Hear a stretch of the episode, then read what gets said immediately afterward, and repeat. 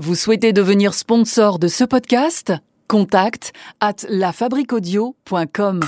Aujourd'hui, un épisode qui s'adresse à tous les fans de la série Peaky Blinders. Les Peaky Blinders ont-ils existé? Est-ce que derrière ces gangsters stylés d'Angleterre se cachent de vrais personnages bien réels? C'est la question que nous nous sommes posés aujourd'hui dans la petite histoire. Ah ouais. hmm. Quelle histoire ça aussi. Nous sommes dans la cité ouvrière de Birmingham, juste après la Première Guerre mondiale. La série Peaky Blinders suit les aventures de la famille Shelby, qui est leader d'un gang, le gang des Peaky Blinders, un gang qui a vraiment existé. Tout a commencé dans l'Angleterre victorienne qui se situe entre 1837 et 1901. Il y a Dieu et il y a les Peaky Blinders.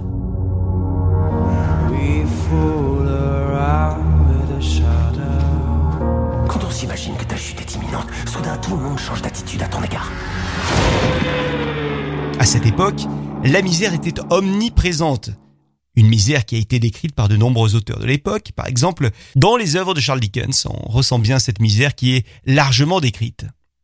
Les milieux ouvriers étaient particulièrement touchés par euh, la pauvreté, il y avait beaucoup de maladies, il y avait également des problèmes de surpopulation, bref, les temps étaient très durs. La seule solution qui existait pour euh, les ouvriers, pour qu'ils survivent, eh bien c'était de travailler, et le travail c'était l'usine. Mais les places étaient chères dans les usines, voire même quasi inaccessibles. Et c'est donc dans ce contexte que des gangs violents sont apparus à partir des années 1870, notamment à Birmingham. Nous n'avons jamais, ne serait-ce qu'entendu parler de votre famille. Aussi, vos menaces ne nous impressionnent pas.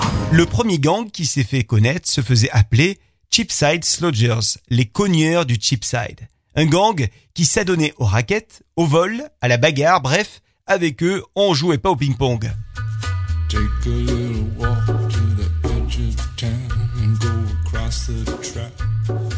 Un jour, en 1880, un journal local de Birmingham annonce qu'un nouveau gang vient d'être créé. Un gang qui se ferait appeler les Peaky Blinders, Le plus impitoyable des gangs, les Peaky Blinders. qu'on pourrait traduire donc par les aveugleurs à visière.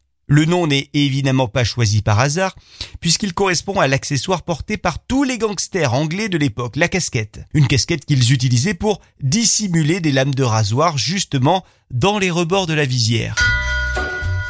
Alors dans le gang des Peaky Blinders, qui a donc bel et bien existé, je vous demande d'accueillir Fowler, Bales, Mackay et Charles Lambourne. On dirait le jeu des sept familles, dis donc.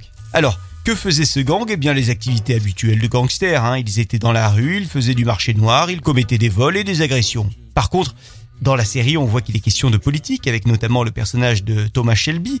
Dans la réalité, pas d'ambition politique pour les membres des Peaky Blinders, qui étaient bien plus intéressés par la violence et l'action que par le fait de manigancer des petits coups de, de politiciens. Je crois que nos amis sont joueurs. Dans la série, on voit qu'ils ont de très jolies tenues avec des bottes pour cacher leurs armes, des pantalons amples pour cacher leurs armes, des écharpes pour cacher leurs armes, des longs manteaux pour cacher leurs armes, et puis des pantalons à pattes d'éléphant pour euh, euh, cacher leurs armes. Bon, ben dans la réalité, les Peaky Blinders étaient vêtus de la même manière, semble-t-il, donc la série reconstitue vraiment bien tout ça.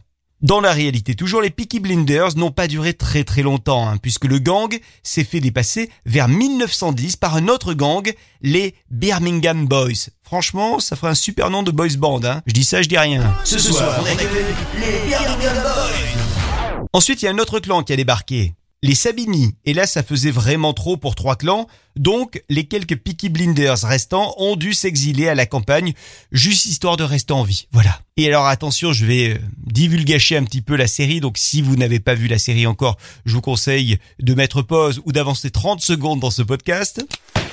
Dans la série donc, il y a un personnage qui s'appelle Sabini, personnage qui mène une vendetta contre les Shelby. Là, on est dans la saison 4 pour euh, celles et ceux qui ont vu la série. Eh bien, c'est un petit peu ça qui est arrivé en réalité. Il y a vraiment eu cette vendetta. Quand j'arrive à dormir, je fais un rêve. Un rêve dans lequel quelqu'un convoite ma couronne. Bref, Peaky Blinders s'inspire de nombreux faits réels pour la série et si vous n'avez pas encore maté ce TV show, eh bien je ne peux que vous recommander de le faire. Voilà pour cette petite histoire consacrée donc aux Peaky Blinders. Les Peaky Blinders. Si vous l'avez aimé cette petite histoire, n'hésitez pas à la commenter, à la partager sur les réseaux sociaux. Et nous on se retrouve très vite avec une autre petite histoire de la Fabrique Audio. Salut Voilà, les présentations sont faites.